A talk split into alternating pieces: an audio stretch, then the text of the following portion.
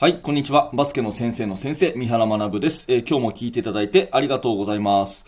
今日のテーマは、褒めるよりも感謝というお話をさせていただきます。これ非常に重要な、えー、考え方になると思います。えー、今日の参考文献、えー、私の尊敬する赤羽裕二さんの、えー、徹底的に聞く技術という本、まあ、何度もこの本紹介してますね。えー、ぜひともこれは読んでください、えこのチャプターにリンク貼ってありますので、ぜひとも読んでください。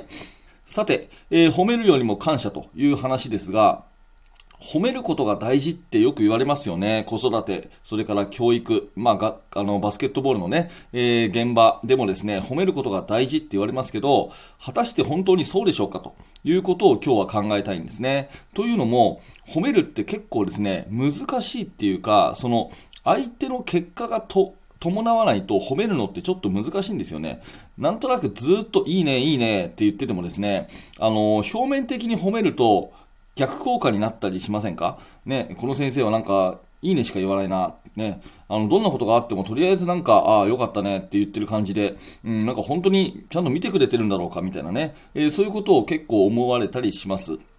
また、結果が良かった時に褒めるっていう風にするとですね、子供たちっていうのは結構努力を軽視するようになってしまうんですね。えー、テストで100点取ったらお母さんが褒めてくれた。だけど98点だった時は褒めてくれなかったっていうようなことになるとですね、えー、まあその98点を取るのに対しての努力がなんか無駄だったみたいに、そういう刷り込みが入っちゃうんですよね。うん。なので、えー、褒めるというよりも、どちらかというとですね、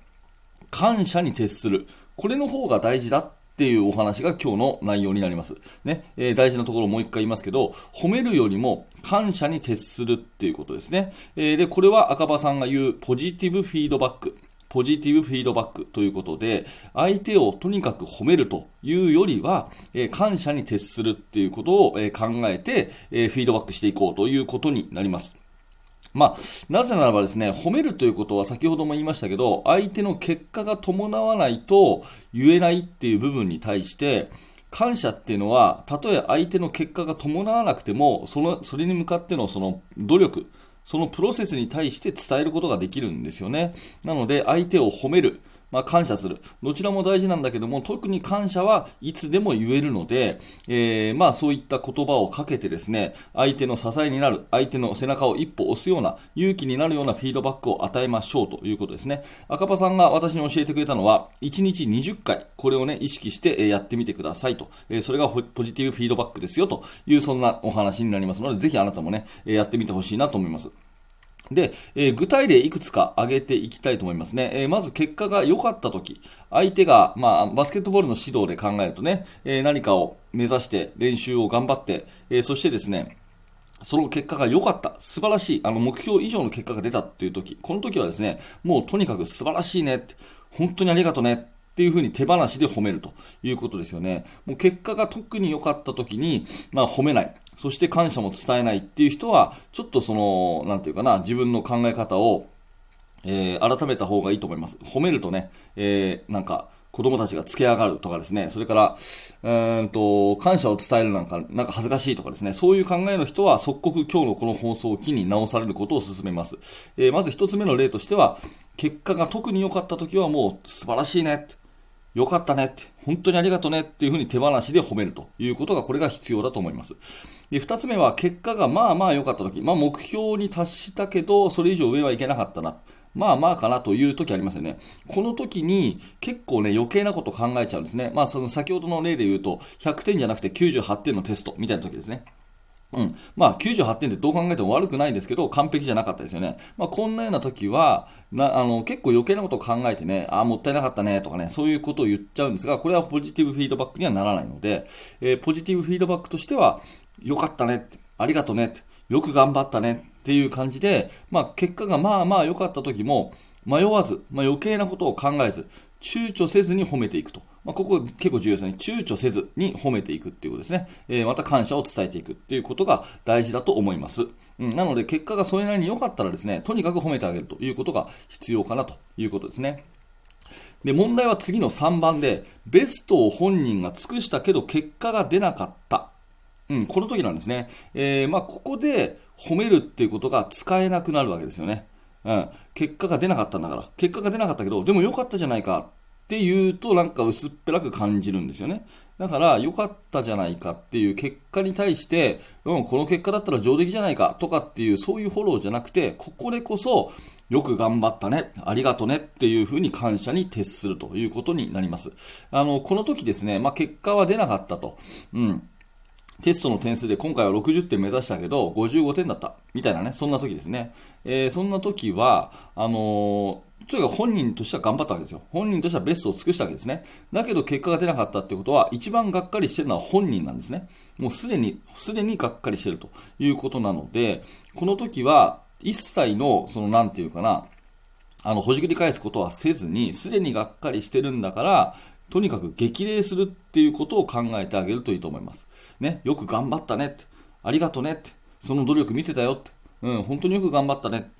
っていうふうに言ってあげる。あこれがすごく重要で、あの、今日の本題になりますけれども、結果が出なくても感謝は伝えられるんですね。結果が出てないのに、えー、褒めると表面的になると。で、結果が出た時だけ褒めて、結果が出なかった時は特に何もね、ポジティブフィードバックをしないってなると、子供はね、えー、その努力を軽視するようになっちゃうので、結果が出なかった。本人はベストを尽くしたけども、結果が出なかった時は、感謝を伝えると。いうこと、ここがすごく重要だと思います。これが3つ目のね、本人はベストを尽くしたけど結果が出なかった時、この時は感謝に徹しましょうということです。で、最後4番、本人が頑張んなくて結果が出なかった。ということですね。本人が頑張んなくて結果が出なかった。この時はですね、結構罵倒したりしがちですよね。だからお前はダメなんだみたいなね、ことを言ったりするんですけど、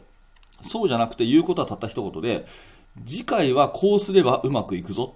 っていう一言ですね。次回はこうすればうまくいくぞと。まあ、今回は良くなかったねと。うん。だって途中でやっぱり投げ出しちゃったもんねっていうことも言ってもいいと思うんですけど、大事なのは次回はこうすればもっとうまくいくぞっていうそういう話です。だから、えー、こちらとしてはですね、指導者的には一切の基準は下げないんですが、人間的な罵倒もしないと。で、やるべきことは具体的なフォローですね。具体的なフォローということで、これこれこうすれば必ずうまくいくぞというような具体的な話をしてあげるということになります。うん。まあバスケットの練習でもありますよね。こういう練習すれば必ず良くなるよと。うん、リバウンドが取れなくて今回は負けちゃったけど、もう最後諦めちゃったねと。それ良くないよね。だからこういうふうなことをすれば、ね、え、必ずリバウンド力も強化されてるし、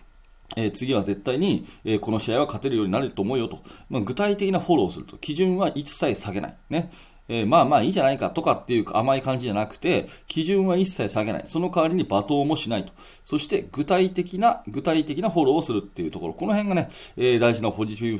ポジティブフィードバックかなと思います。えーと、話まとめていきましょう。うん。あの、感謝に徹するということで、えー、褒めることは大事なんですが、結果が伴わない褒めるは表面的だし、結果の時だけ褒めるっていうのは、えー、子供の教育上良くないと、努力を軽視するようになってしまうので、まあ、結果が出た時は手放しで褒める。これはいいと思うんですけど、結果が出なかった時はどうするかっていうと、えー、感謝に徹すると。それまでの努力に対しての感謝。えー、そういったことをやっていく。で、本人が投げ出してしまった場合は、それはそれでダメだったねと伝えると同時に、やるべきことは罵倒じゃなくて、具体的に次へのアクションですね。行動。これを示してあげるのが、まあ、リーダーがやるべきポジティブフィードバックですよというお話です。えー、チャプター区切っていきますので、よろしくお願いします。はい。はい。ということで、いかがだったでしょうか？褒めるよりも感謝。結構ね、これ、えー、習慣なんですよね。その褒めるっていうことができるかできないかっていうのは結構習慣に、えー、大きく左右すると思います。私もね、どちらかっていうとためらっちゃう方で、感謝を伝える、それから褒めるっていうことに対してもですね、えー、日々、意識をして、えやっているつもりです。ただ、まだまだやっぱできてないなというところがあるので、え赤羽さんのね、えこの本を繰り返し読んでですね、え日々実践しているというところなので、もしこの放送でハッと気づいたあなた、今日からね、えポジティブフィードバック、えぜひ1日20回を目標にね、えまあ、20回は多すぎるなと思ったらですね、まずは一旦5回、10回、ね、えー、自分の家族には必ず3回とかですね、えー、小さな目標から始めていっていただいて、えー、このポジティブフィードバック、特に結果が出なかった時に感謝ということでですね、えやってみていただければと思います。え先ほどお話しした通り、この参考文献、えチャプターのリンク貼っておきますので、えー、ぜひ手に取っていただきたいと思いますし、えあとこのね、放送原稿、えインスタグラムにアップされてます。インスタグラムの方を見ていただくと、10秒ぐらいで今日の話が復習できるので、ぜひインスタのフォローもよろしくお願いします。はい、ということで、えー、毎日毎朝放送してますバスケの大学、今日もありがとうございます。もしよかったらチャンネルのフォローしといてください。え、チャンネルフォローしていただくとですね、え、この放送があなたの手元に届きやすくなりますので、えー、ぜひぜひチャンネルフォローよろしくお願いいたします。それから、えっ、と、いいねのボタンを押していただくと非常にありがたいです。いいねのボタンを押してもらうと、この放送が他の人に届きやすくなりますので、えぜひぜひいいねのボタンを押して応援してくださると嬉しいです。えもうちょっとお話しますので、お手元そのままにお願いします。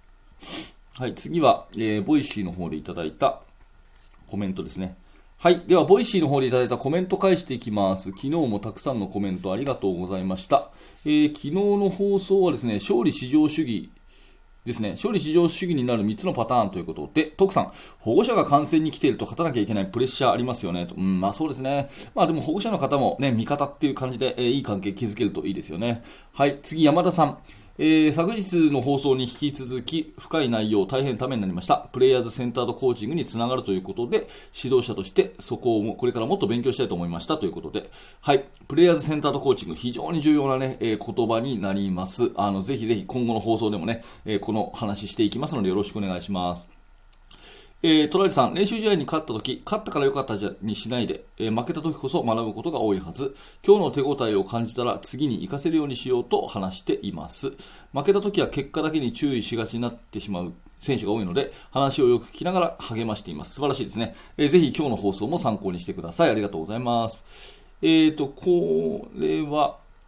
みちほさんですね。初めてのコメントでしょうか。ありがとうございます。えー、保証のない努力の放送で勝利を目指さない競技スポーツは成長しないと話されました。個人的にその考えに共感しますが、勝利至上主義との区別に頭を悩ませていました。えー、勝利至上の話、えー、放送を聞いて頭がすっきりしました。ボトムアップ理論の中にある、えビジョンと目標が逆転してしまうとスポーツ指導に問題が出てしまいますね。あくまで選手の成長を目指すビジョンが先にないといけないと改めて考えさせられました。ありがとうございます。ということで、こちらこそありがとうございます。そうですね。えっ、と、今日の合わせて聞きたいは、あの、ボトムアップ理論の初回の話、えー、載せておきます。結構前の放送なので、もしよかったらそれも合わせて聞いてください。えー、ボイシーの方ではいただいたコメント全部返しますので、ぜひぜひボイシーの方を登録していただいて、えー、コメントいただけると嬉しく思います。はい、最後チャプター区切らせてください。